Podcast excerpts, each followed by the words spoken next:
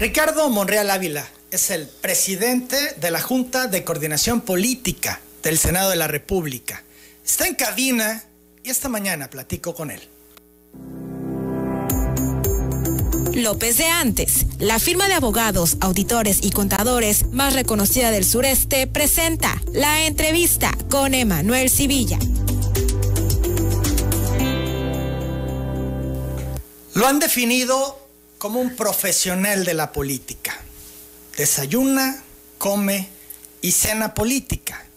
Y cuando duerme, sueña en política.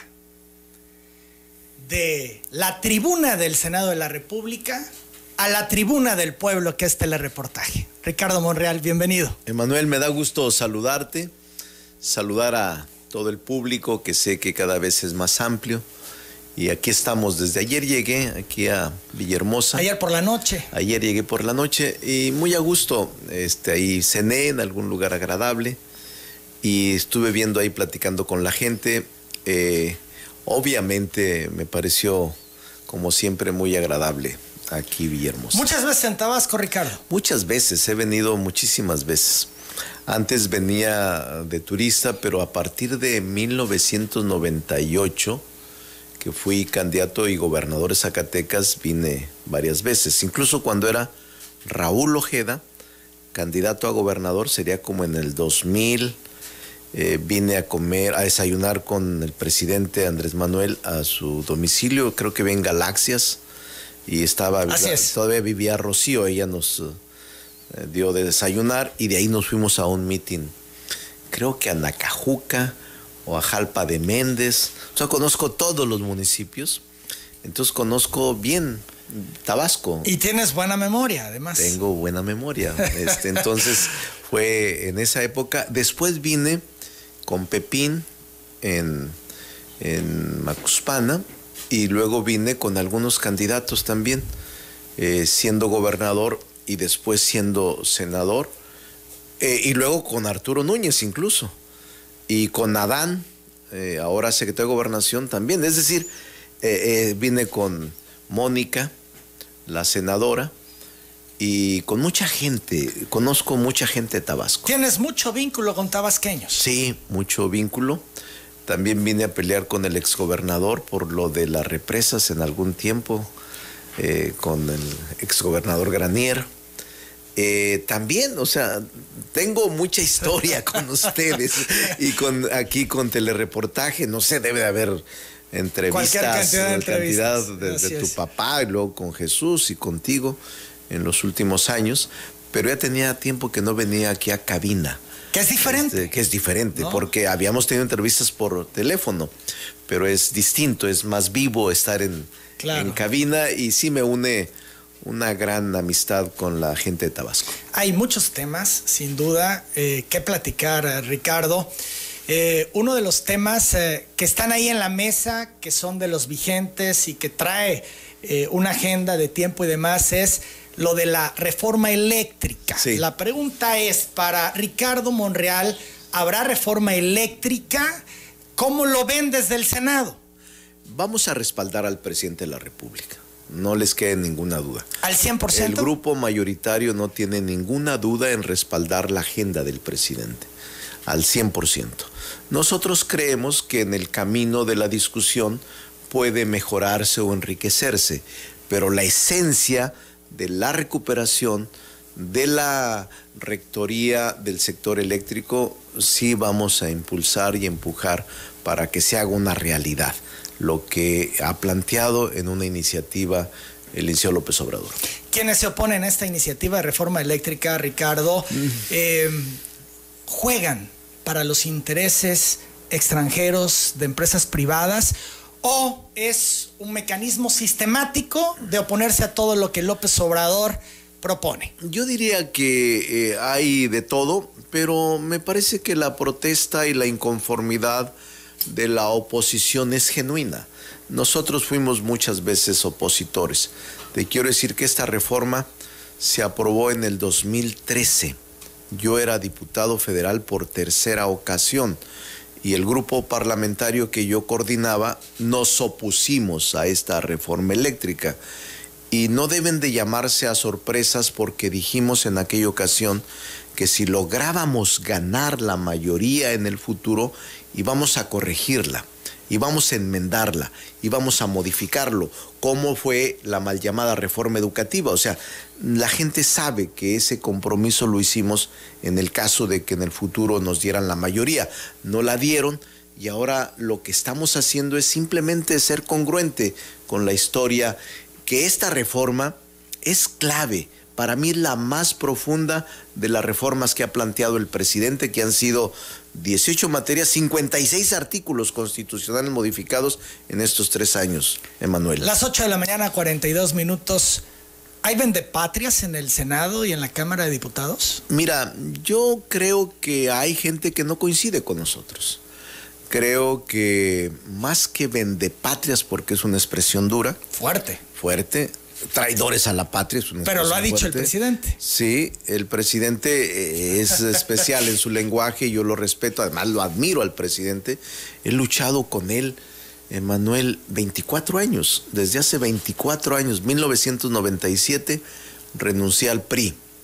Y desde entonces él, siendo presidente del PRD, me invitó a colaborar y a ser candidato por el PRD en Zacatecas. Ganamos con el apoyo de él y desde entonces estoy vinculado, pero yo te diría que si hay gente, el bloque, por ejemplo, el bloque PAN, PRD, PRI, MC, en el Senado están en contra de la reforma eléctrica. Entonces tengo que eh, buscarlos, dialogar mucho para ver si los convenzo porque es mayoría calificada, dado que es una reforma constitucional. Esto es construir los consensos. Sí, y lo puedo que te preocupa mucho porque lo has dicho en otras ocasiones. Esta vez sí, porque los veo muy cerrados como bloque pero no hay nada imposible. Yo creo en el acuerdo y yo creo que los puedo convencer. Fíjate, hablabas de construir acuerdos cuando la miscelánea fiscal, eh, este tema de los consensos, eh, ahí dejando abierto que pudiera haber modificaciones y al final nos sorprendió un poco porque nos amanecimos con que Morena y sus aliados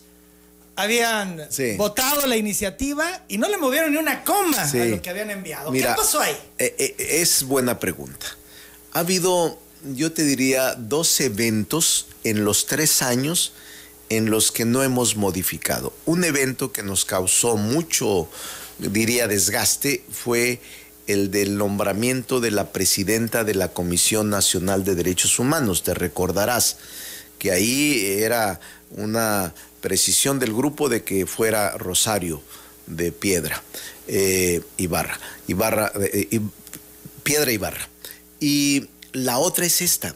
Yo había pensado en modificar como cinco artículos, uno de los jóvenes, otro más de los contadores, bueno, tres o cuatro, pero te digo una cosa, eh, son de las cosas, perdón la redundancia, pero son de los asuntos que en colaboración con el Ejecutivo hacemos valer nuestra mayoría. Y no les mentí a la oposición. ¿eh? Cuando planteamos, por eso lo sacamos muy rápido, porque me reúno con los grupos parlamentarios y me dicen, oye Ricardo, ¿hay posibilidades de modificar la miscelánea fiscal y la ley de ingresos? Yo en consulta con el Ejecutivo, porque además no me da pena decir que si hay colaboración y hay coordinación, ahora con Adán más estrecha, con el ex gobernador de Tabasco, les dije, en esta vez no tengo margen. Tiene que salir así y se vale cuando dices tú, la mayoría la voy a ejercer porque es un asunto de Estado para nosotros. Es el instrumento financiero más importante para el presidente de la República y no lo vamos a poner en riesgo. Entonces, así fue. Y ellos dijeron, si no hay movimiento, pues sáquenla, ¿no? Nosotros vamos a votar en contra y yo hice valer la mayoría de Morena y de los aliados, que en este caso fueron PT, Verde y PES. Y todo el bloque votó en contra. Pero se vale, son reglas democráticas que yo no los engañé. Pero en la mayoría, te diría, las otras 150 o 200 leyes me he movido y hemos logrado consensos para modificar leyes que no nos llegan y que modificamos totalmente y en el caso de la reforma eléctrica, que es muy especial para el presidente López Obrador, ¿estás ya en ese trabajo de la construcción de los Yo creo que en el caso de la reforma eléctrica sí hay posibilidades, yo es lo que creo, que sí podemos movernos, sobre todo en un tema, Manuel, que a mí me preocupa como abogado, la revocación de los permisos. Porque si revocan los permisos que se concedieron en los años pasados, tienes que indemnizar por el principio de la retroactividad. No se puede aplicar retroactivamente una ley en perjuicio de persona alguna. Y nosotros en el 13, no nosotros, con nuestro voto en contra, renunciamos a la jurisdicción nacional. ¿Qué quiere decir esto? Que en el caso de los contratos que se firmaron, no puede haber reversa. Se firmaron conforme a la ley y en la renuncia de la jurisdicción nacional se tienen que ver en paneles internacionales, Manuel. Y casi siempre perdemos los paneles internacionales. Entonces, lo que yo preveo es una salida de que los contratos que se firmaron hasta ahora tengan una salida jurídica conveniente para quienes invirtieron de buena fe en razón de una ley y en razón de un principio jurídico y Estado de Derecho. Yo creo que es superable, pero de que vamos a acompañar la iniciativa del presidente, el grupo de Morena en completo, no hay ninguna duda. El presidente ha dicho, por ejemplo, de las empresas españolas que han querido venir a conquistar de nuevo con todas las condiciones y ventajas que tenían en el sector energético. Los anteriores gobiernos les regalaron toda esta parte. Sí, yo creo que la revisión puntual de todo este tipo de concesiones, contratos o acuerdos se están revisando y creo que el presidente hizo lo correcto, porque era prácticamente contrato leonino y en muchos casos un abuso excesivo contra la nación. Y el presidente lo que está haciendo es valer hacer valer los intereses del país en lo que nosotros lo acompañamos. Aquí hemos cuestionado mucho, eh, nos cuesta trabajo entender cómo puede un gobierno prestarse y vender su patrimonio y vender la nación es algo que nos cuesta mucho trabajo procesar, Ricardo. Sí, son intereses. Y creo que eh, en Pero más del amor a la nación, a no, no, mucho más, mucho más, mucho más, porque son, son, son, negocios y los negocios son dinero y el dinero a veces se supone y se sobrepone sobre el interés nacional, lamentablemente, en gente que no tiene el amor a la patria y que no tiene en el interés superior de la nación. E, esto es lo que el presidente ha cuestionado y por lo que luchamos, Emanuel, por lo que luchamos para que eh, pudiéramos recuperar los patrimonios de la nación y para no privatizar. ¿Por qué PAN, PRI y PRD no pueden entender esto? Porque tienen intereses, porque mira, ellos están en el negocio. Están, eh, ellos están luchando por recobrar el poder. Nosotros estamos luchando por conservar el poder. Pero a costa de la nación. Sí, a ellos no les importa. Lo que les importa es cómo recuperar el poder. ¿Esto no les importa a la nación? No, sí les importa, pero me refiero a que su interés superior como partido político es ganar la presidencia a toda costa. Y eso va de por medio cualquier cosa y yo creo que el PAN, PRD y PRI se van a unir en la elección del 2024 y en el 2022. Pero, a ver, imagínate tú, tú eres muy joven, Emanuel, aunque tienes una experiencia acumulada inobjetable, pero dime, ¿quién se imaginaba hace 15 años, 10 años, que iban a estar unidos PRI, PAN, PRD? Impensable. Impensable.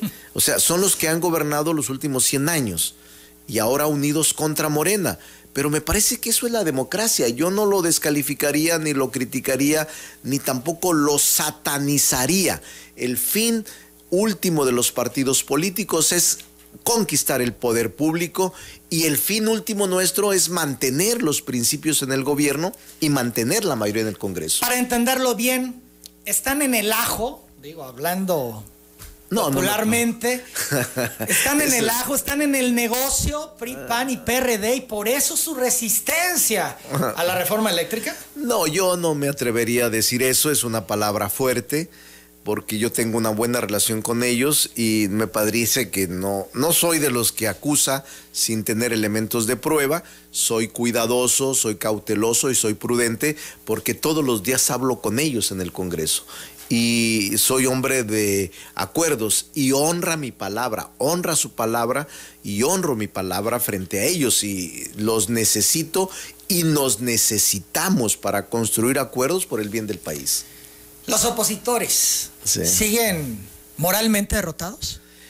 Mira, la frase de Juárez que la ha repetido el presidente una y otra vez de que la reacción eh, es moralmente imposible llegar al poder, yo te diría que no están derrotados. La oposición no está derrotada y se puede reagrupar y se puede generar una contienda eh, de dimensiones que no conocemos. Yo les diría, a, incluso adentro de Morena, yo les he dicho no nos confiemos cumplamos. Cumplamos nuestros compromisos, nuestro ideario, nuestros principios y mantengamos la unidad en torno al presidente, que es el presidente nuestro principal activo en el país.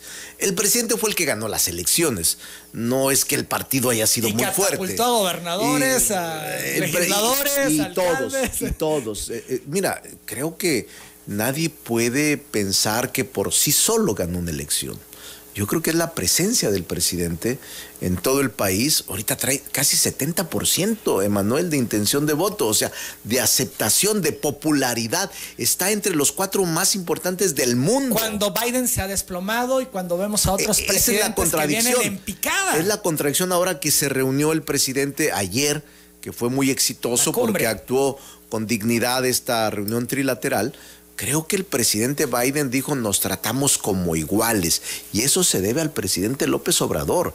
Quieranlo o no, llevó con dignidad y decoro la representación del país como titular del Ejecutivo Federal.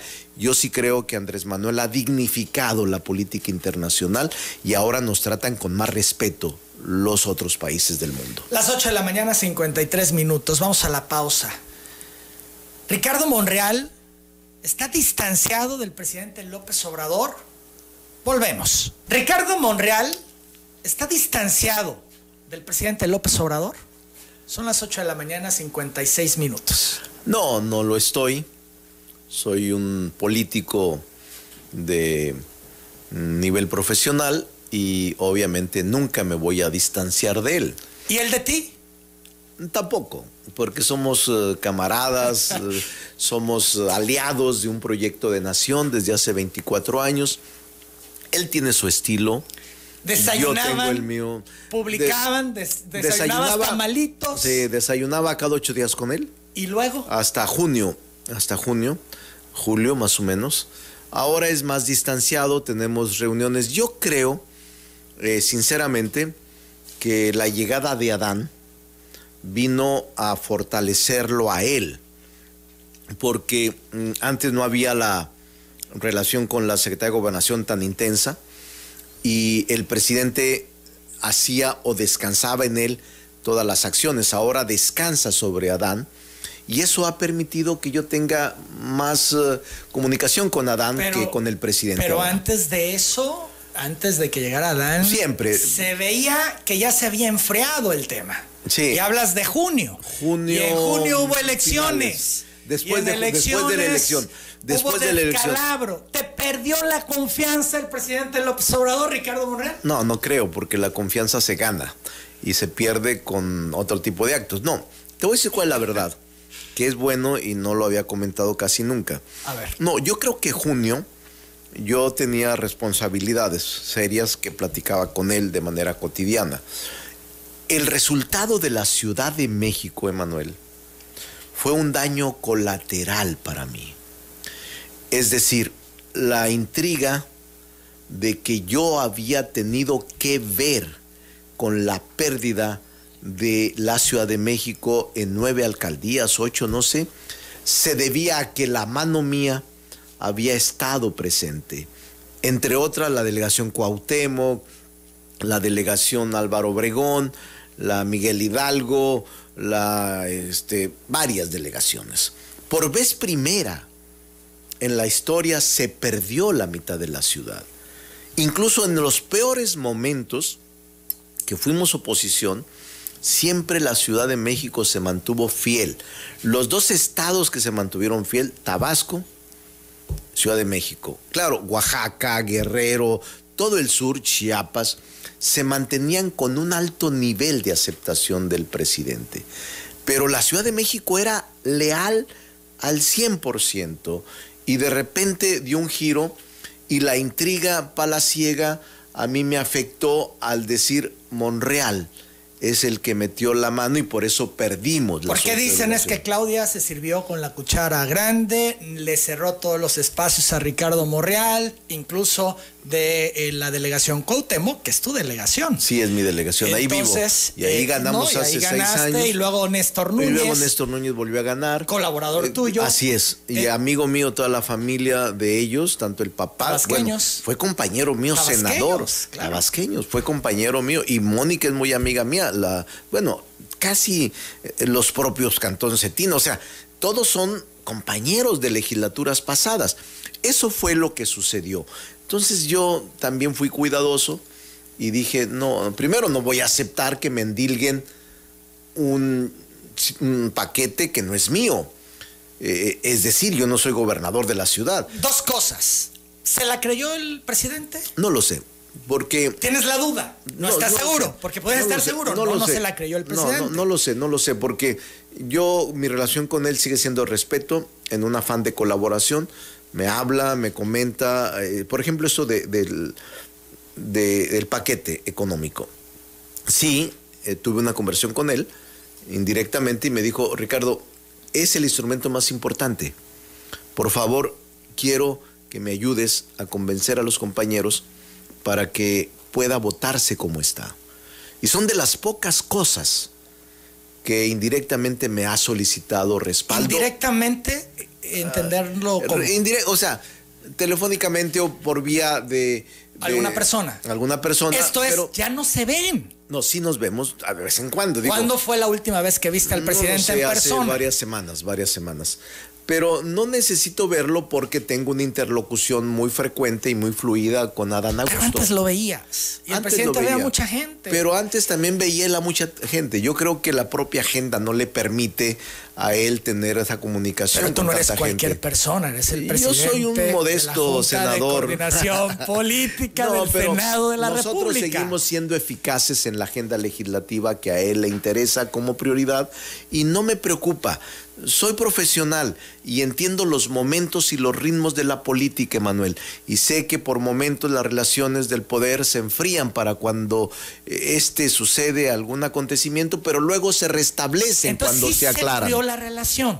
No lo siento así, simplemente lo veo con mayor eh, distancia. Hablabas de la intriga, que pudo haber hecho mella en el presidente, se lo pudo haber creído, no está seguro. No estoy seguro porque no hemos hablado sobre el tema. Este, sin embargo, siento que a partir de la derrota de la Ciudad de México, a mí me han parecido más distantes las reuniones con él, aunque fluidas a través de la Secretaría de Gobernación. Pérdida de confianza, lo insisto, porque para AMLO es fundamental. No, lo hemos visto. Mira, tengo 24 años y hemos tenido algunos eh, procesos en los que sucede lo de ahora. Uno de ellos en el 2017. Tú recordarás que yo intenté ser jefe de gobierno y que todas las encuestas me favorecían y al final una encuesta del partido resultó de manera distinta. Yo ahí me distancié, te estoy hablando apenas hace cuatro años y después platicamos él y yo sobre la necesidad de mantener unido al movimiento, lo acepté y continué trabajando en una circunscripción. Porque se especuló que ya estabas eh, tocando puertas o que tocaban a tu puerta distintos Te quiero decir, eh, ah, es que eres muy inteligente, pero mira, no lo digo siempre, pero es la primera vez que lo voy a decir. Eh, en el 2017 sí me reuní con varios, incluso en el más alto nivel y sí pude haber sido el candidato de un bloque opositor en la Ciudad de México, de un bloque opositor. Habrían sido dos candidatos fundamentalmente, Morena y el bloque opositor. Sin embargo, no se concretó. Y no se concretó porque finalmente al hablar con el presidente López Obrador, me dijo, no te vayas, tenemos que continuar en el movimiento hasta ganar nuestro objetivo principal. Estiraste la liga. Sí, y él también. O sea, nos conocemos muy bien. Y, yo te diría una cosa, este, Emanuel, luchamos por lo mismo. Él, el poder nunca lo quiso. Y sin embargo, la gente lo quiso. Y la gente decidió que él fuera el presidente.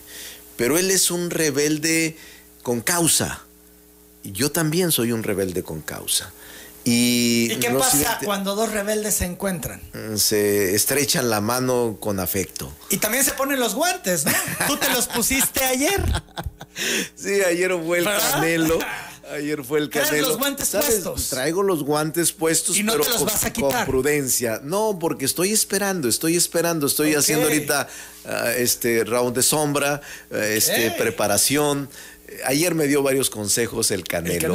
O sea, que ya traes toda pero la también, estrategia técnica. Oye, el entrenador del Canelo, que es mi paisano, que lleva creo que 10 campeones, es un joven Eddie Reynoso, joven, este, inteligente, y me decía, usted cuidado, no se preocupe, espere al rival, al adversario, este, use su izquierda, eh, ¿cuál tiene la mejor? No, pues la izquierda, bueno, la derecha mantenga a raya. Y así estás.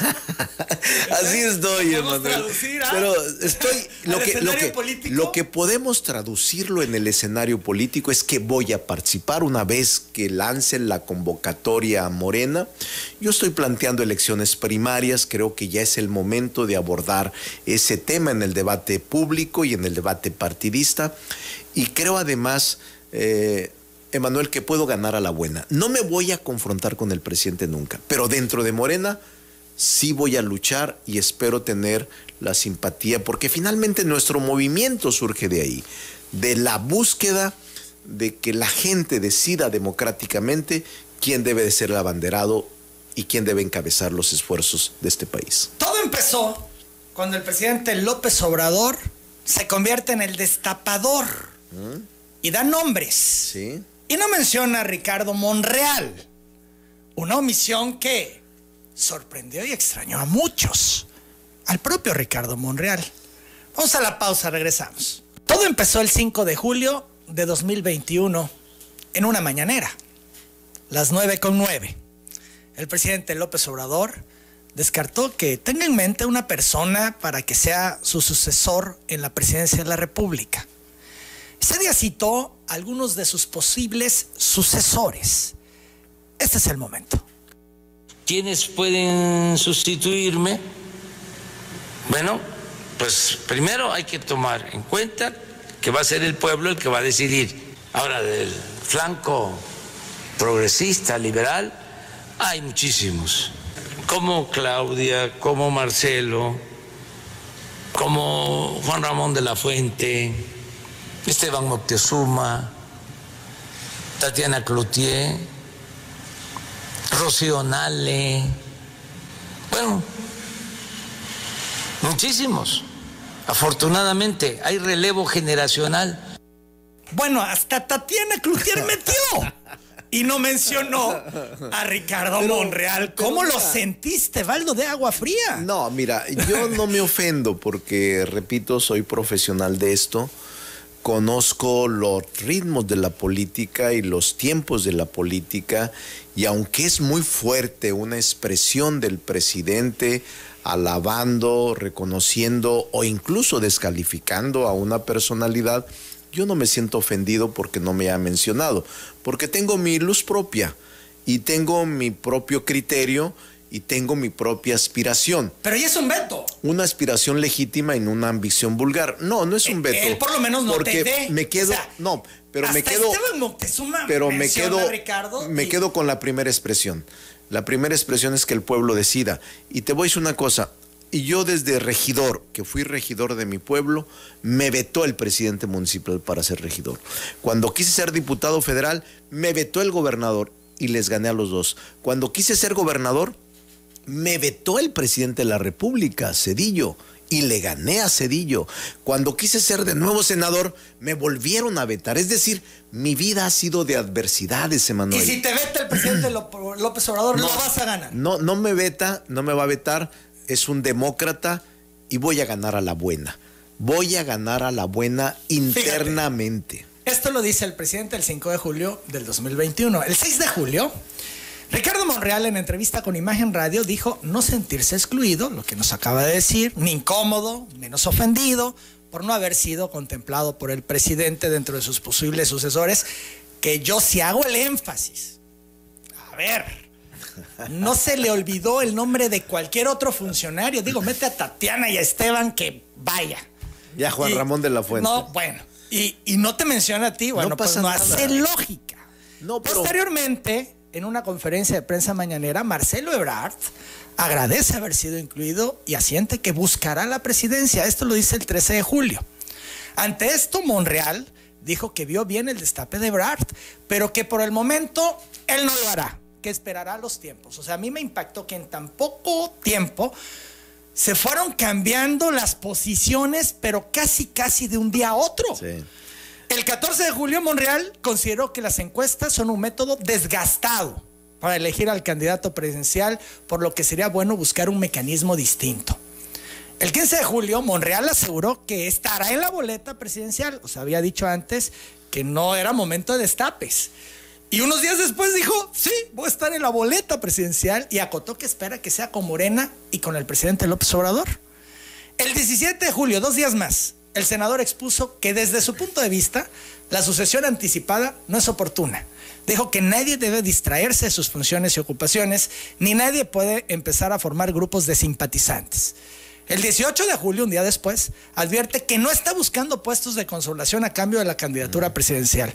El 19 de julio planteó que si no es candidato presidencial por Morena en 2024, no se va a suicidar, aunque agregó que hará todo lo posible para ser postulado. Pero bueno, nos llamó mucho la atención. Eh, tengo la impresión, y es percepción personal, que no te esperabas que te excluyera el presidente, que fue un balde de agua fría, que te agarró fuera de base, sales con una postura y luego van surgiendo otros acontecimientos y declaraciones y vas cambiando las posturas, que sí, que no, que es el momento, que no es el momento, que no nos distraigamos, que voy a estar en las boletas. Sí. ¿Qué pasó, Ricardo Monreal? No se contradice. Mira, no se contradice porque el presidente de la República tiene su derecho a expresar quién considera debe de ser su sucesor o quién considera es el más capaz para relevarlo y sucederlo. Y el excluirme a mí, incluso te podría decir, me benefició, porque los reflectores, como es tu caso y tu expresión, se fueron en mi favor. Es decir, los distintos medios me interrogaron y me preguntaron por qué lo excluyeron. Esta pregunta que tú haces la hicieron muchos analistas y periodistas y me colocó en el plano de la contienda con el simple hecho de decir sí estaré en la boleta al final. Aunque el presidente de la República me haya excluido, pero repito, soy y tengo una vida de autonomía y de independencia. Y en ese sentido mi criterio no cambia. Voy a seguir en la lucha de manera adversa frente a los factores del poder ¿Lo ves adverso? No, eh, eh, en mi vida ha sido así. Es que se te está eh, cerrando. en mi vida ha sido así. Tienes los obstáculos Pero, pero quiero, quiero pensar que el caso del presidente de la República es un demócrata que sufrió como yo el cerco mediático, la persecución política, la preferencia electoral, el propio sistema se le fue encima durante más de 20 años. Estoy seguro que el presidente no hará eso, dejará competir en igualdad de circunstancias y yo lo que estoy haciendo ya no solo me gustaría que el presidente eh, fuera quien mencionara pero ya no solo eso. No te mencionó porque le hacen pregunta directa. después me mencionó. ¿Por qué no mencionó a Monreal? El líder del Senado dijo alguna cosa a los. Creo que aquí lo dijo en, en Tabasco, si mal no recuerdo. Pero yo estoy más buscando a la militancia, al pueblo, como él dice, para que pudieran pensar en que puedo representar la continuidad de la 4T y la profundización de la vida democrática del país. Ricardo Monreal, ¿por qué no convences al presidente si se conocen tanto, si tienen 24 años de lucha? Lo voy a convencer, lo voy a convencer. O sea, es tiempo. Eh, ¿Con los guantes de box? no, nunca. Con él no, no, no, no, no. Ni lo mande Dios. No, no, no. Con él nunca voy a pelear. Él es la historia de este país. Sería un error táctico pelear con el presidente López Obrador. No, hay que convencer al partido, hay que convencer a los militantes, hay que sacudirnos de cualquier inercia de imposición y hay que ir a elegir al candidato de manera democrática, que esa es nuestra exigencia desde la Fundación de Morena. Ese es todo un tema. Sin embargo, antes de entrar en ello, te pregunto, ¿son solo tres?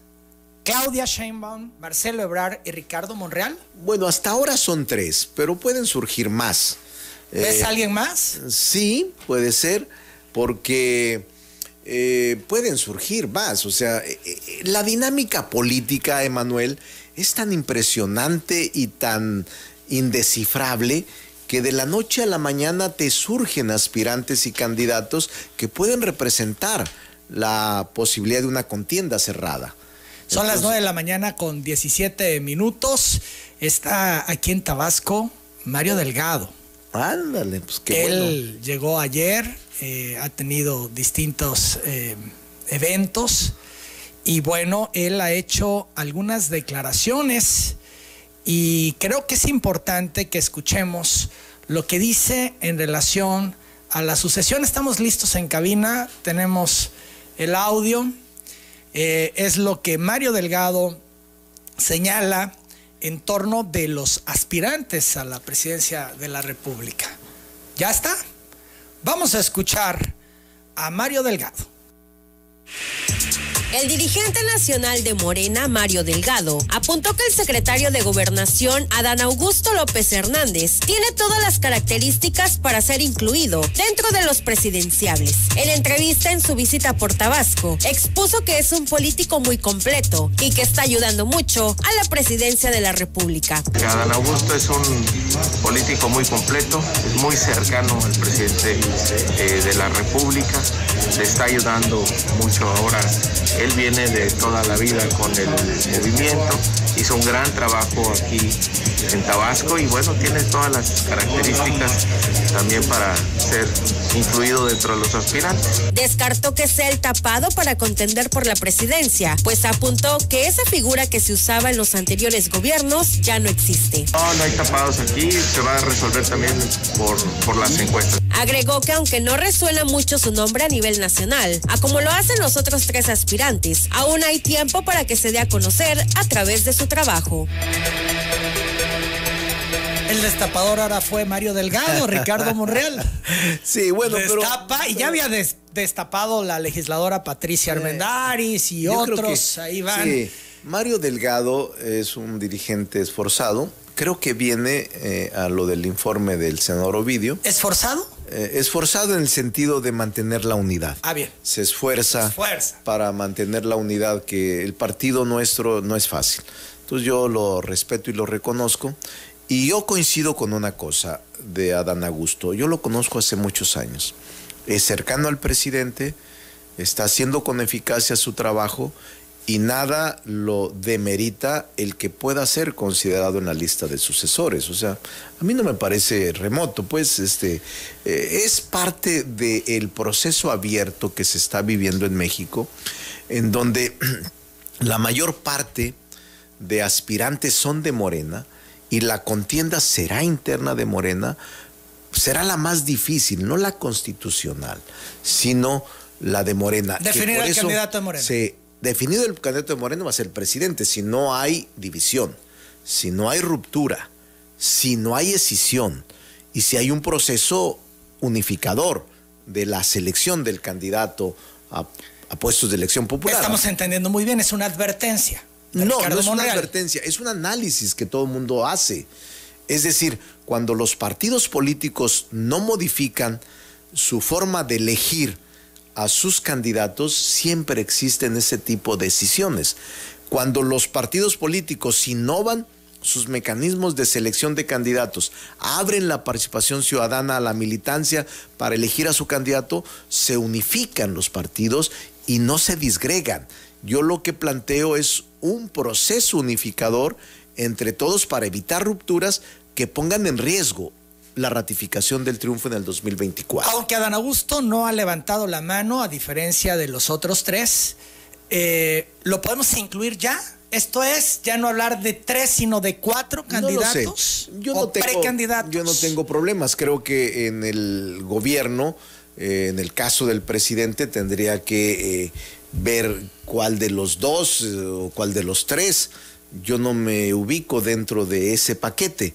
Yo estoy más bien con una posición de lucha interna, pero no fácil para mí, dado que represento la autonomía, la independencia y el criterio distinto dentro de Morena. ¿Y qué quiere el presidente? ¿Alguien a quien pueda controlar? El presidente quiere que eh, la 4T continúe. El presidente quiere que Morena siga gobernando el país. El presidente quiere que se siga profundizando la transición política que él inició. El presidente quiere que transforme las instituciones o que concluya la transformación quien venga a sustituirlo. ¿El presidente quiere que sea Claudia Sheinbaum? El presidente quiere que sea el mejor que el pueblo decida. Y el presidente quiere que haya un proceso interno que no nos debilite ni nos divida. ¿Hay señales de que se inclina por Claudia? Bueno, todo mundo lo sabe. Eh, las señales y los símbolos, no, no quiero expresarlo categóricamente, pero los símbolos son inequívocos. En la política no hay que confundirse ni equivocarse. Eh, yo veo con claridad que tiene estimación creciente por ella y no me quejo. Es parte de una vida que yo he vivido, que he tenido en todo mi proceso de formación política. Tengo más de 40 años en el ejercicio del servicio público, Emanuel, y no me extraña, ni tampoco me voy a confrontar ni con ella, ni con él, ni con nadie. Vamos a dice Claudia que no, que no es necesario hacer un pacto con Ebrard ni con contigo, Monreal, ya que son compañeros de la 4T y lo importante es dar continuidad a la 4T. Eso es lo que dice Claudia. Me parece bien. ¿No se requiere un pacto? Coincido con ella. No se requiere un pacto. Aunque sí se requiere cuidado, Emanuel. Porque si bien es cierto que arriba te puedes poner de acuerdo, tus grupos de seguidores de uno y otro bando abajo no se ponen de acuerdo y no se reconcilian tan fácilmente. Y es a donde puede venir este hay cisma. Que, hay que tener cuidado. Por eso, si no hay reglas claras, podría haber este tipo de circunstancias inevitables e indeseables. ¿No eh, quieres opinar si Claudia es la favorita del presidente? Te lo planteo de otra manera. ¿Hay piso parejo hoy? Yo te diría que no. Yo te diría que no porque no ha iniciado el proceso interno. Pero ya hay pronunciamientos ya hay y hablamos de las señales. Ya, hay pronunciamientos y hay avanzadas. Eh, yo te diría que en este momento no, no lo hay. Pero te diría también que confío en que conforme vaya pasando los meses y cuando llegue la convocatoria se puedan establecer reglas claras que nos eviten cualquier circunstancia de fricción interna. La confrontación, que algunos dicen será inevitable. Eh, la confrontación no debe de ser, hay que evitarla. La confrontación siempre te conduce a derrotas y a divisiones. Siempre, siempre. Es indeseable la confrontación. Y de mi parte yo voy a hacer todo lo posible por participar limpiamente, ganarles a la buena dentro de Morena que representa la esperanza de México. Quisiste en su momento ser el jefe de gobierno de la Ciudad de México, el candidato de Morena a la jefatura de gobierno de la Ciudad de México. Y fuiste senador. Hoy dices, quiero ser candidato de Morena a la presidencia. ¿Ya no te interesa ser jefe de gobierno? No. ¿Por qué ese cambio? Porque esa es una etapa que yo ya superé. drástica en tres años cambias de opinión. No, porque hace tres años yo estaba preparado para ser jefe de gobierno. Hubiera sido mi mejor esfuerzo para hacer un buen gobierno. Estoy en otra etapa. Evolucionas, Emanuel. No siempre vas a sumarte o fijarte una meta en el mismo estilo y en el mismo rango. Este es el momento que yo considero de mayor lucidez propia de mayor experiencia acumulada, de mayor criterio de independencia y de mayor capacidad para conciliar al país. Este es el momento que yo creo es el mejor para mí, en salud, en lucidez, en capacidad, en experiencia. Estoy en mi mejor momento político y por esa razón aspiro a esta posición que, repito, no es sino una aspiración normal sin que caiga a ser una vulgar ambición. No aceptaría eso, pero finalmente así son estas cosas, ¿no? Los equipos de Claudia y Marcelo están avanzando, están concentrados en la sucesión, Ricardo Monreal. Yo creo que ellos están concentrados en su función, aunque hay equipos que ya están adelantados. Eso no se puede negar. Ya ¿En tu también pasa? Seguramente hay grupos de simpatizantes o amigos en los estados que te dicen, oye, si tú eres, yo te quiero ayudar, dime qué hago acá, con quién te reúno, cuándo vienes. Es normal frente a la sucesión adelantada que se abrió y que el propio presidente de la República abrió, obviamente se forman grupos de simpatizantes en torno a cada uno de los mencionados para caminar y para poder convencer y hacer labores de conocimiento político en los municipios y en los estados. Antes de la pausa, te pregunto, Ricardo Monreal, abordamos el tema y lo retomo porque es importante. ¿Por qué se perdió la Ciudad de México? Sí, yo te diría, eh, incluso comentado con ella y con Adán Augusto, hace unos meses, ella sabe, ella lo acepta, que es un asunto de la responsabilidad de los liderazgos locales, en el que yo no tuve que ver absolutamente nada. Creo que la ciudad eh, se descuidó en sus liderazgos, en sus políticas públicas. Creo que hubo exceso de confianza de que se iba a mantener leal la ciudad al proyecto político que pertenecemos y no fue así. ¿Dio resultados Claudia Sheinbaum en estos tres años? Yo digo que sí, es trabajador, es honesta, es capaz. ¿Los resultados que se esperaban? Eh, no quiero calificarlo porque es muy grotesco y no es propio en una compañera de la misma formación política. No, yo creo que se ha dado resultados. Si hubiera dado resultados, ¿no hubieran ganado? A pesar del descuido que hubiese mm, habido a los liderazgos. quizás el exceso de confianza, eso es lo que yo le atribuyo que se haya perdido la ciudad y la selección de candidatos de incluir a todos los equipos y los grupos políticos que en la Ciudad de México existen. Es decir, excluyeron? sí, yo no participé nada. Es decir, e, e, eso es parte del éxito político electoral, la inclusión, no la exclusión, la unidad, no la persecución, la apertura, no la ruptura. Ese es el tema de fondo. He escuchado análisis y analistas, pues es un tema que llama mucho la atención, que gusta, eh, en el que se concentra la sucesión, todo el tiempo es la sucesión. Sí. Y hay quienes afirman, Monreal no va a ser nunca el candidato de Morena a la presidencia, porque López Obrador no lo va a dejar pasar jamás. Las 9 de la mañana, 29 minutos. Monreal sería el candidato del bloque opositor, regresamos. Que Monreal no va a ser jamás el candidato de Morena a la presidencia. ¿Qué dice Ricardo cuando escucha estos análisis y la gente con seguridad y gente que conoce a López Obrador dice que no te va a dejar pasar el presidente López Obrador? Mira, lo que te puedo decir, Emanuel, es que has hecho muy bien tu tarea. que estudias, que te preparas, que escuchas al público y ha sido una entrevista muy fuerte y además muy audaz de tu parte. Eres muy buen entrevistador y yo no rehuyo a las respuestas. No es tu estilo. No es mi estilo, nunca lo ha sido.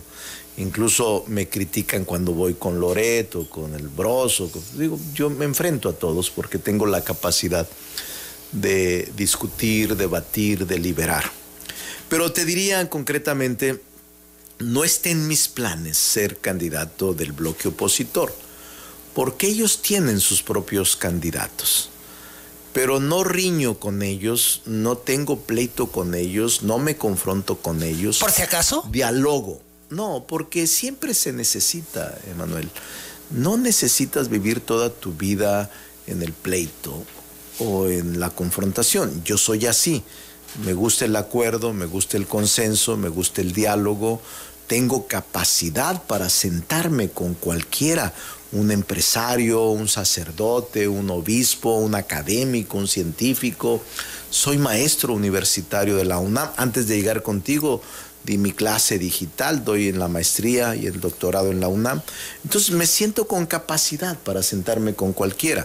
Pero en este momento no estoy pensando sino en luchar dentro de Morena, porque soy aliado del presidente, porque soy fundador de Morena y porque soy militante de Morena y porque habemos muchos en Morena que queremos que haya este proceso de transición política en México no queremos imposiciones.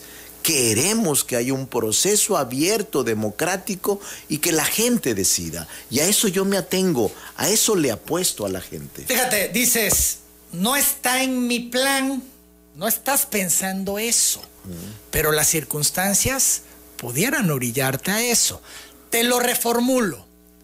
Los partidos políticos se han acercado a platicar de la sucesión. ¿Te estás viendo ya, Ricardo? Es que eres muy inteligente. Tú quieres que el toro me cuerne. No, yo quiero que nos digas lo que estás, lo que está pasando y lo que estás pensando. No, es, que los partidos se han acercado a Ricardo Monreal.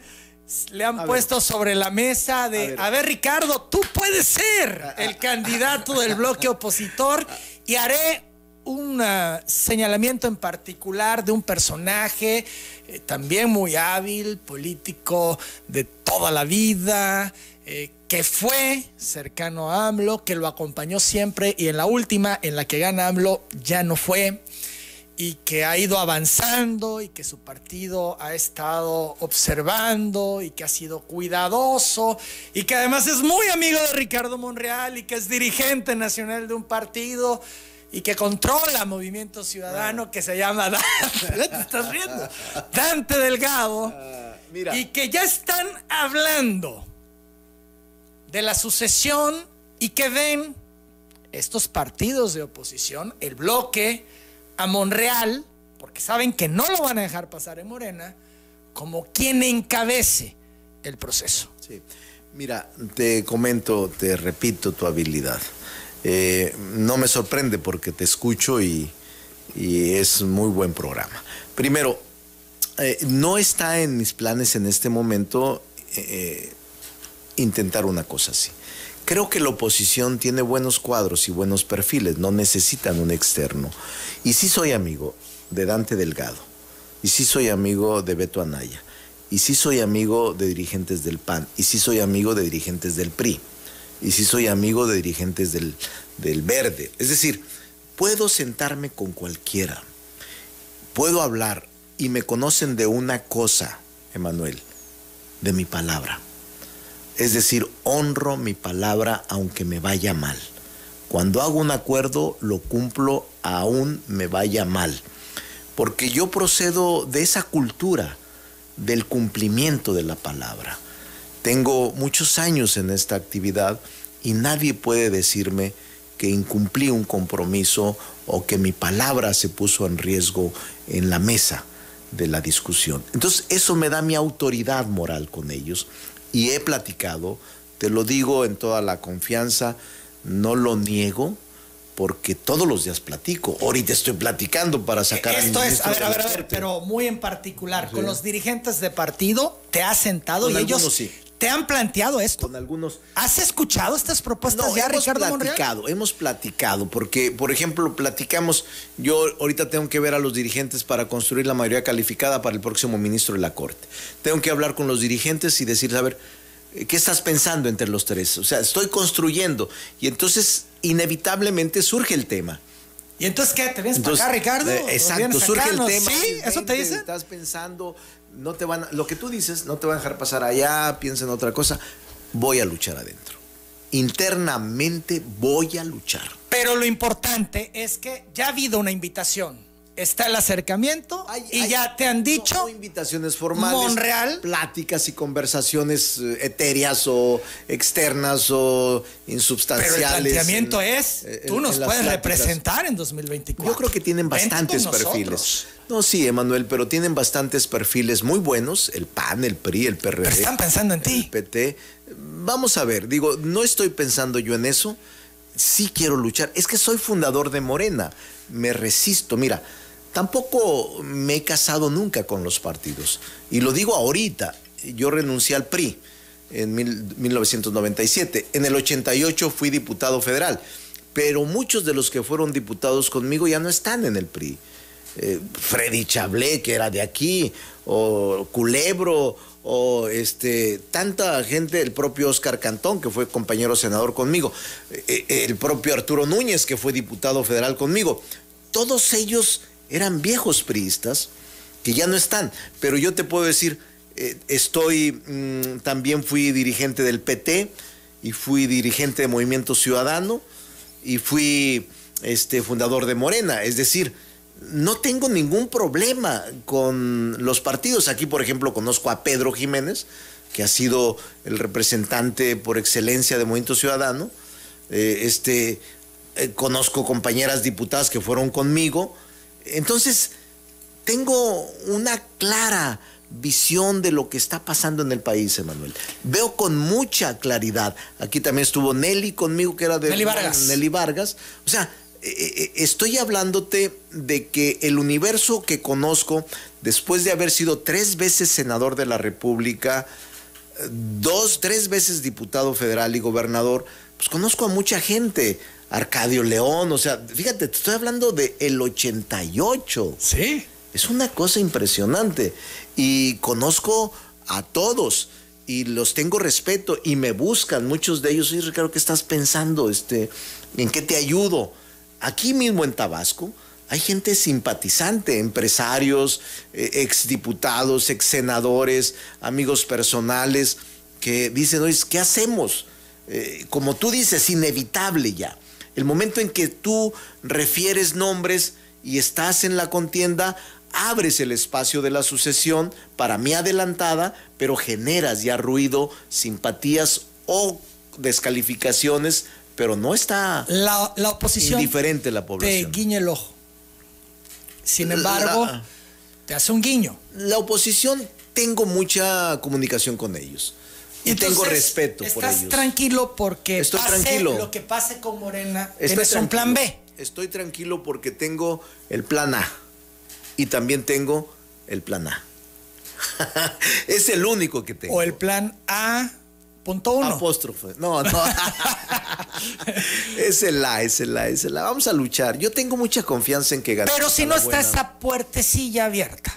Vamos a ver. en el momento de las definiciones, mira, cuando se han puesto en la mesa los posibles candidatos de los partidos de oposición, bueno, están años luz de cualquier posibilidad de poder triunfar, aunque vayan todos juntos, incluido Movimiento eh, Ciudadano. Mira. Entonces, ahí hay un tema. Sus gallos no están a la altura. Yo creo que a la oposición le ha faltado eh, mostrar más unidad lo digo con respeto, no tiene personalidades tan fuertes. Y tú lo sabes, Emanuel, construir un perfil presidencial tardas años. Por eso ven en Monreal una posibilidad. no, no, no. Este, voy a luchar en Morena y voy a seguir en Morena porque quiero continuar la obra del presidente López Obrador. Pero bueno, eh, vamos a ver. Ahora, es importante también decirlo. Ricardo Monreal dice, vamos por las primarias. Ya el partido ha dicho esa encuesta. Y el presidente López Obrador ha dicho que bien las encuestas. Vamos a la pausa, regresamos. Sigue en cabina Ricardo Monreal. ¿Creen las encuestas de Morena? Volvemos. Monreal pugna por primarias. Pero el partido, la dirigencia nacional, el presidente López Obrador dicen encuestas. ¿Cómo conciliar, cómo llegar a un punto, dices, vamos a dar la lucha desde adentro, ¿no? Dices, estoy acostumbrado a los obstáculos, me han vetado y he ganado y he superado los obstáculos. Ya sabemos que traes los guantes puestos, ya lo hablábamos. Sin embargo, pues ya hay una definición, pues a mí no me cabe duda que va a ser encuesta. Mira, quién sabe, porque habrá una reunión de el Consejo Nacional y del Congreso para definir los procedimientos. Pero además, yo creo, Emanuel, que ya llegó la hora de evolucionar a mecanismos de selección de candidatos con métodos que no te dejen duda. Para mí la encuesta es un método desgastado, poco confiable, por la falta de transparencia, porque nadie sabe quién las hace. ¿Esas tú no crees en las encuestas de Morena? En esas no. No, en esas no, por supuesto que no. Y como he sido víctima, pues no puedo caer en una posición a ultranza de beneplácito sin ningún razonamiento serio. No, yo no creo en las encuestas. De Morena. Sí, de Morena, de Morena. Pero sí creo en las elecciones primarias, sí creo también en la consulta a la base, sí creo en las convenciones de delegados electos democráticamente. Incluso el presidente de la República, tú recordarás, Emanuel, que fue electo, si mal no recuerdo, en primarias como dirigente de partido. Y se practicaron muchas veces elecciones primarias, aunque se generaron conflictos, sí. Pero, es que ese es el riesgo. se van a destruir eh, en primarias o en consulta a la base convenciones de delegados electos democráticos. O sea, lo que tenemos que es perder el miedo a consultarle a la gente.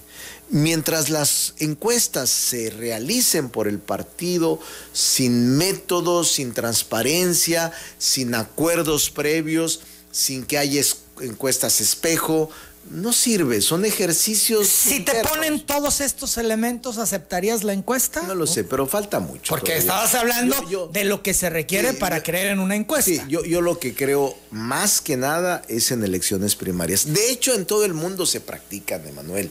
Eh, en casi en todo el mundo, los partidos políticos llevan a cabo su selección de candidatos mediante elecciones primarias. Ya tenemos que entrarle a ese proceso. Nadie puede negar que se requiere profundizar los mecanismos democráticos de Morena, necesariamente, para elegir dirigentes, pero también para elegir candidatos. ¿Está preparado Morena para enfrentar unas primarias, por ejemplo? Es que estamos preparados. La gente está muy politizada, Emanuel. Después del 18 la gente despertó de una inercia increíble y eso se lo vemos al presidente López Obrador. Hay más participación. Tú mismo aquí te veo eh, eh, en el escritorio lleno de paquetes de preguntas del público que te hacen para que cuestione, para que preguntes, para que entregues tu posición que ellos quieren que traslades al entrevistador. Estoy viendo cientos de, de llamadas. La gente se politizó. De hecho, antes Tabasco era uno de los lugares que más discusión tenía, porque el presidente tiene luchando veintitantos años para haber llegado a la presidencia de la República. Perdimos dos elecciones. Una nos robaron y la otra la compraron. 2006 ganó el presidente López Obrador. Yo era coordinador de una circunscripción. 2012 era el coordinador general de la campaña yo.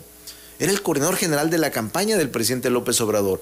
Y ahí la compraron. Fue un dineral lo que se gastaron en la elección del 2012 y creo yo que estuvimos en la lucha por ganar la presidencia. Y 2018 ya se consolidó todo el proceso que había llevado a cabo el presidente y todo un equipo que lo rodeamos y que lo acompañamos siempre. Veo que pudiera ser una voz en el desierto la tuya, Ricardo, pidiendo estas primarias. Insisto, ¿Esto ya se lo has planteado a Delgado, a Mario? Sí, Mario y yo hemos platicado. Platicamos el lunes de la semana pasada cuando iba a lanzar la convocatoria para los seis estados que ahora se renovarán el próximo año.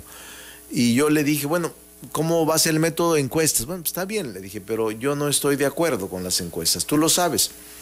Y me dijo, pues yo sí estoy de acuerdo, ah, pues está bien, o sea, yo, Es lo que te digo, o sea, la dirigencia tiene una posición muy clara el presidente, el presidente, tiene, una opinión muy fuerte dentro de Morena, yo te diría preponderante.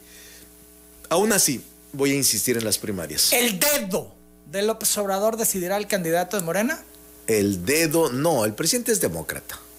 El presidente no me queda en duda, ninguna duda, lo voy a defender en todas partes, es demócrata. ¿Y por qué quiere Y él sufrió él sufrió la imposición. No creo, nunca está en su mente imponer. porque sería lo mismo, sería un contrasentido.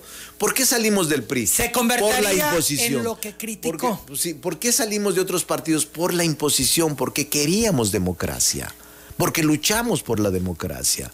Y si se practica lo mismo desde adentro, entonces ¿cuál es el sentido? Es un contrasentido en el caso de que se presentara. Yo no lo creo así.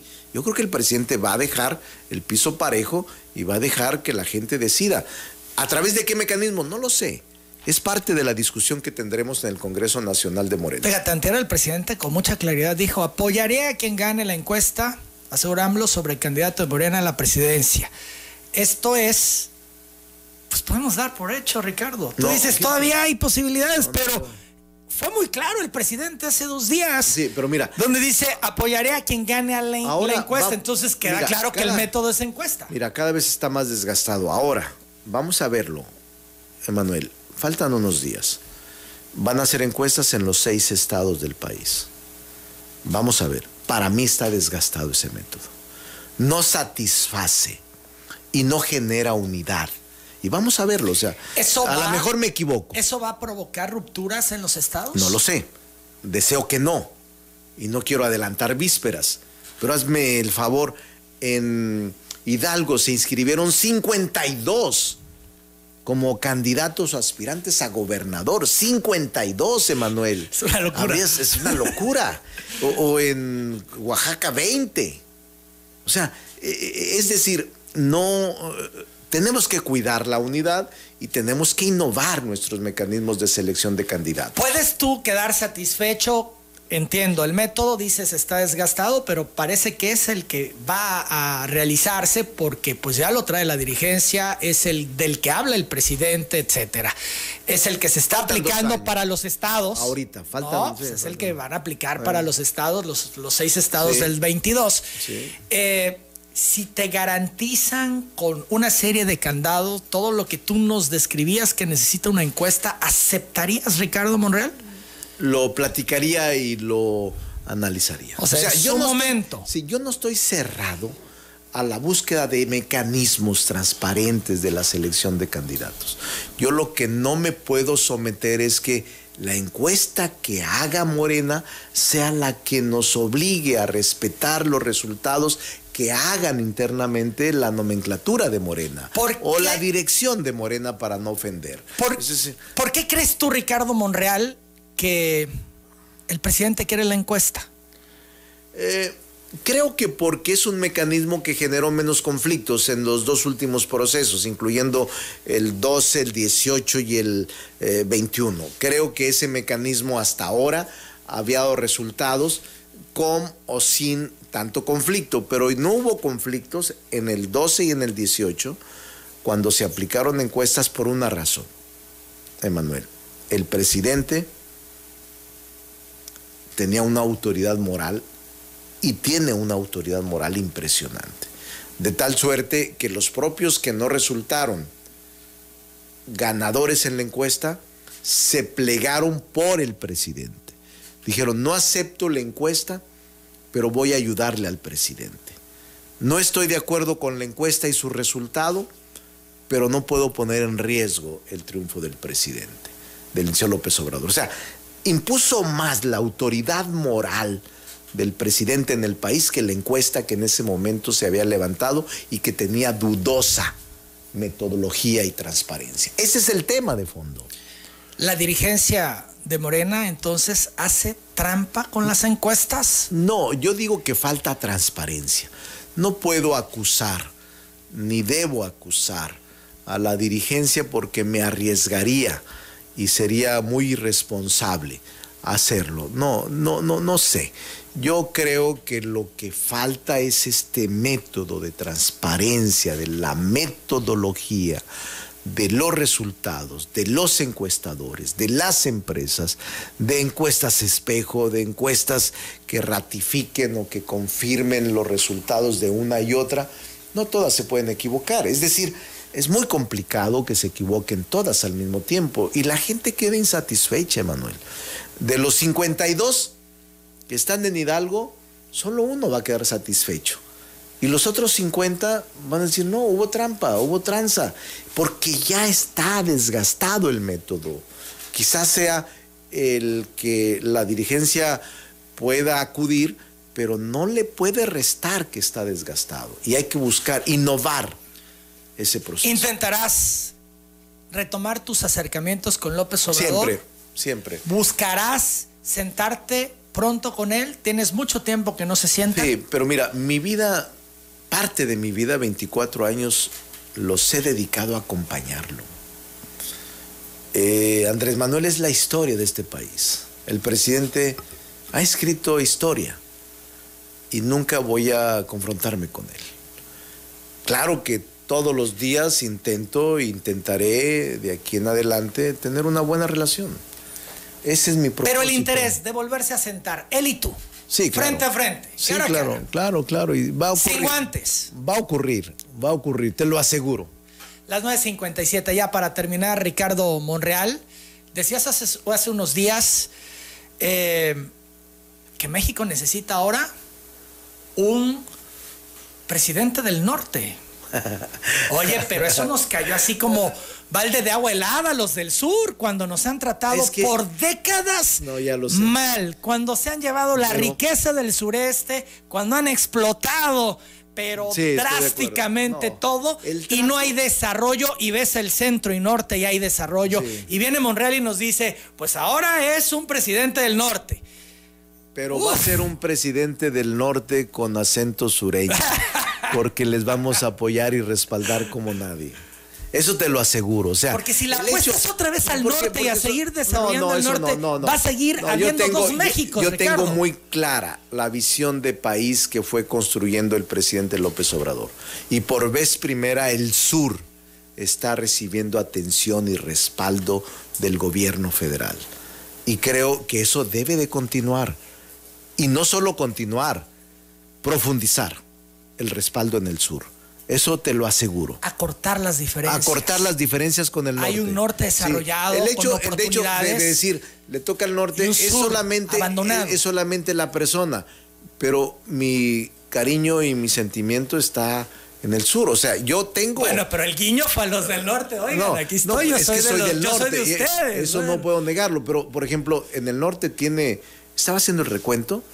Eh, no sé, los últimos 40, 50 años que no ha habido un presidente del norte. Porque Salinas de Gortari decía que era de Nuevo León. No, Sí, era del León. centro. Él nunca vivió en, en Agualeguas. Él eh, vivió en la ciudad, nació en la Ciudad de México. Y entonces todo está concentrado en la Ciudad de México. Eh, este, el presidente López Obrador, ¿cuántos años tenía un presidente que no era del sur? Auténticamente del sur. Luis Cortines, ¿no? Creo, no me acuerdo, pero digo, tiene López 30, Mateos. 40 años, digo, este López Mateos era del Estado de México.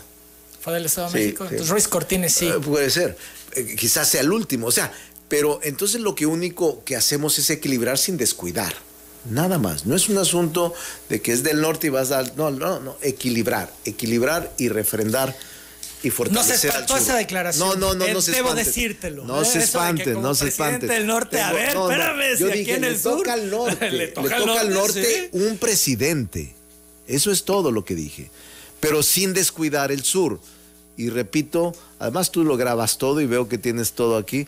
No se olvida. Y No se además olvida. yo tengo un cariño y un aprecio permanente. Por, lo he demostrado en los hechos, con el sur, con Oaxaca, con Chiapas, con Guerrero, con Tabasco, con todos. Ya, ya de salida, eh, ¿qué es de Néstor Núñez? Es amigo mío. Néstor Núñez está incorporado conmigo como asesor. Es una gente de primera, Néstor. Muy capaz, es una gente bien formada, que este, nunca se metió con su papá acá, trabajó conmigo, fue delegado. Ahora me ayuda como asesor en temas legislativos y es muy eficiente. Eh, Yo quiero mucho a su familia, a él personalmente tiene más de 10 años conmigo, quizás 11 o 12 años, desde muy joven se formó conmigo y tengo mucho aprecio por él. Las 10 de la mañana en punto, Ricardo Monreal. Agradezco mucho la disposición, sobre todo, eh, pues esta manera que tiene siempre de no rehuir a las preguntas, de frente contestarlas. Se agradece porque bueno, los ciudadanos queremos saber, Claro. más quienes tienen el interés de gobernar este país. Fíjate que ha hablado mucha gente, aquí te entrego todo, ya no me da tiempo de dar cuenta una a una, vienen Quiero- teléfonos, sí. ahí por si quieres hacer contacto, vienen saludos, vienen comentarios, vienen eh, peticiones. Eh, para que puedas tú buscarlos posteriormente. Que tengas feliz estancia Muchas gracias. por Tabasco. Saludarás a Mario Delgado al rato en el informe Ah, de Ovidio sí, Peralta. sí. Eh, y bueno, pues yo agradecido de que Un estés saludo. en telereportaje, invitándote a que la próxima vez que vengas por Tabasco estés de nuevo en cabina. Muchas gracias. Primero, gracias por la deferencia de aceptarme aquí en tu programa tan escuchado en todo el país. Se escucha hasta Palacio Nacional y también Palacio de Cobián. pero pero eh, quiero decirles a los tabasqueños un saludo respetuoso, lleno de sinceridad. Yo admiro mucho al presidente López Obrador. Eh, admiro a la gente de Tabasco. La lucha ha sido muy pesada. Y les quiero decir que lo que estoy haciendo es legítimo, es limpio, no es otra cosa el que decida eh, los ciudadanos de Morena. Y en su momento, eh, cuando llegue la inscripción, me voy a inscribir y voy a luchar limpiamente. Y ojalá y Dios nos ayude a todos. Saludos. Es Ricardo Monreal Ávila, es el presidente de la Junta de Coordinación Política del Senado de la República. A las 10 con 2 vengo a la recta final del programa.